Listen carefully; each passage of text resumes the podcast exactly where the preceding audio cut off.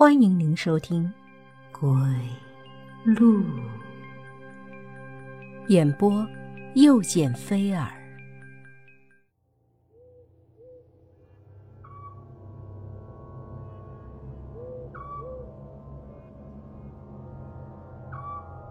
尸变，这是发生在我老家的故事。那是一九九零年。当时北方的农村还很落后，那个时候呢，老家的村子里，有一户人家发生了一件怪事儿。当时那户姓李的人家的小儿子，刚娶了一房媳妇儿，听说当晚婚宴结束，宾客散去后，李家的小儿子的新媳妇儿因为彩礼问题和婆婆发生了争执。两个人一直吵到三点多钟，然后李家婆婆就心脏病发死了。据说当时吵着吵着，李奶奶就捂着心脏跪下了，一副很难受的样子。那小媳妇儿还讽刺地说：“装什么装啊，老东西！”当其他人发现不对劲儿，要把李奶奶背到县医院的时候，李奶奶。就死在了路上。这李奶奶死后，她的儿子自然很悲痛。没想到红事变白事。那按照当时农村的规矩呢，人死后要在家中停尸七天。怪事儿就发生在停尸的第三天深夜两点多钟。没想到这件事情。竟然会影响村里整整一代人，成为他们挥之不去的梦魇。多年后经历过这件事的人说起来还心有余悸。究竟是怎么一回事呢？据说呀，当时半夜两点多，李家的人都在厅堂守灵。当时很多亲戚都来了，包括李奶奶外家的人。他们守灵的时候，突然李家养的一只老猫，不知怎么的，一下子跳到李奶奶躺在棺材的尸体上。李家人当即就把那只猫赶了下去。可过了大概十多分钟左右，厅堂里的人突然哭喊着跑出来，原来李奶奶的尸体一下子从棺材里坐了起来，然后就走下了棺材。他们当时就知道不对劲儿了。李家的人从厅堂跑出来后，全村都知道了。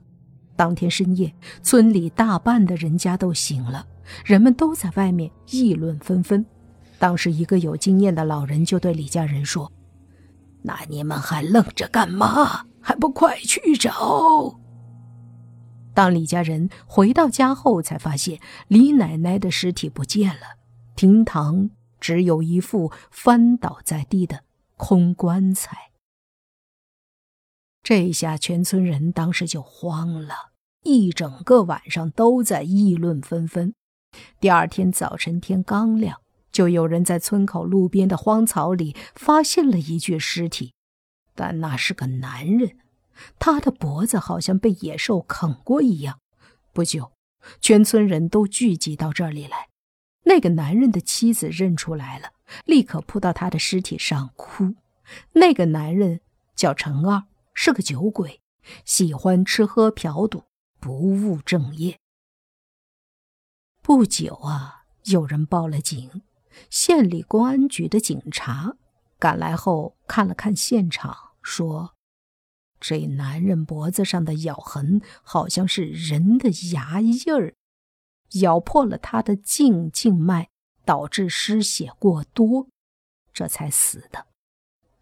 颈静脉破裂并不严重，如果当时就医是可以保住性命的。但这个男人当时喝得烂醉，根本没力气逃跑，结果就死在了这儿。随后呢，尸体被警察带回县里的警局。有人说是昨晚李家老太太诈尸后咬的，但警察根本不听这种说法。当时村里的老人就说了：“如果真是李老太太咬的，那问题就大了。李老太太昨天深夜只是因为猫跳到身上而导致诈尸，人死时有时胸中还残留一口气，如果被猫狗鼠什么的冲了，就会假复活，也就是咱们平常说的诈尸。但是呢，这一口气完全不能支撑起生命。